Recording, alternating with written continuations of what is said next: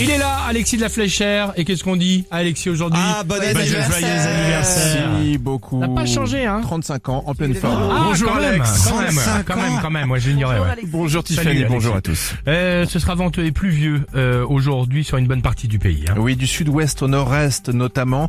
Météo France annonce même euh, des giboulées en Rhône-Alpes et en Bourgogne. La neige va tomber des 800 à 1000 mètres sur nos reliefs. Des éclaircies attendues entre la Charente et la Normandie. Ce mardi, soleil près de la Méditerranée, mais la tramontane soufflera fort sur le Languedoc-Roussillon avec des rafales de 80 à 100 km heure. Le mercure s'abaisse 7 degrés cet après-midi à Lille, 11 à Paris, 12 à Lyon, 14 à Bordeaux, 17 à Marseille, de 6 à 13 degrés ce matin. Du beau un peu partout, tant mieux demain. La réforme des retraites est une nécessité absolue. Il faut convaincre tous les réticents. Les mots d'Emmanuel Macron hier lors d'une réunion à l'Elysée. Le chef de l'État qui en appelle à la responsabilité des oppositions à deux jours d'un scrutin à suspense à l'Assemblée nationale. Une adoption du texte sans passage en force est tout à fait possible selon le gouvernement qui espère convaincre les derniers députés de droite encore sceptiques. En attendant, eh bien, les syndicats poursuivent leur combat. On est à la veille d'une huitième grande journée de mobilisation interprofessionnelle et ce mardi, la grève reconductible se poursuit dans différents secteurs. Trafic assez similaire à celui d'hier à la SNCF avec 3 TGV sur 5 en moyenne aujourd'hui, 50% de TER, un intercité sur 3.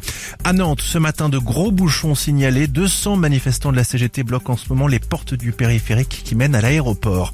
La CGT qui appelle à cesser le travail dans tous les ports de France pendant trois jours.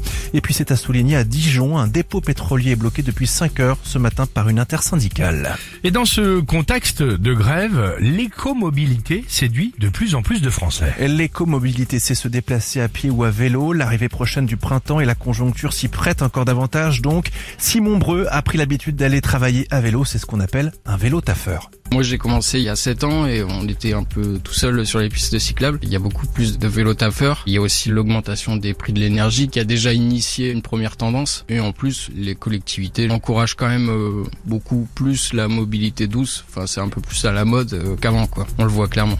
Propos recueillis par Franck de Flandre, journaliste chez FM à Lille. Dans le reste de l'actualité, l'Institut Curie, pardon, lance aujourd'hui sa grande campagne d'appel aux dons. Ça s'appelle une jonquille contre le cancer. Vous pouvez faire un geste sur le site officiel.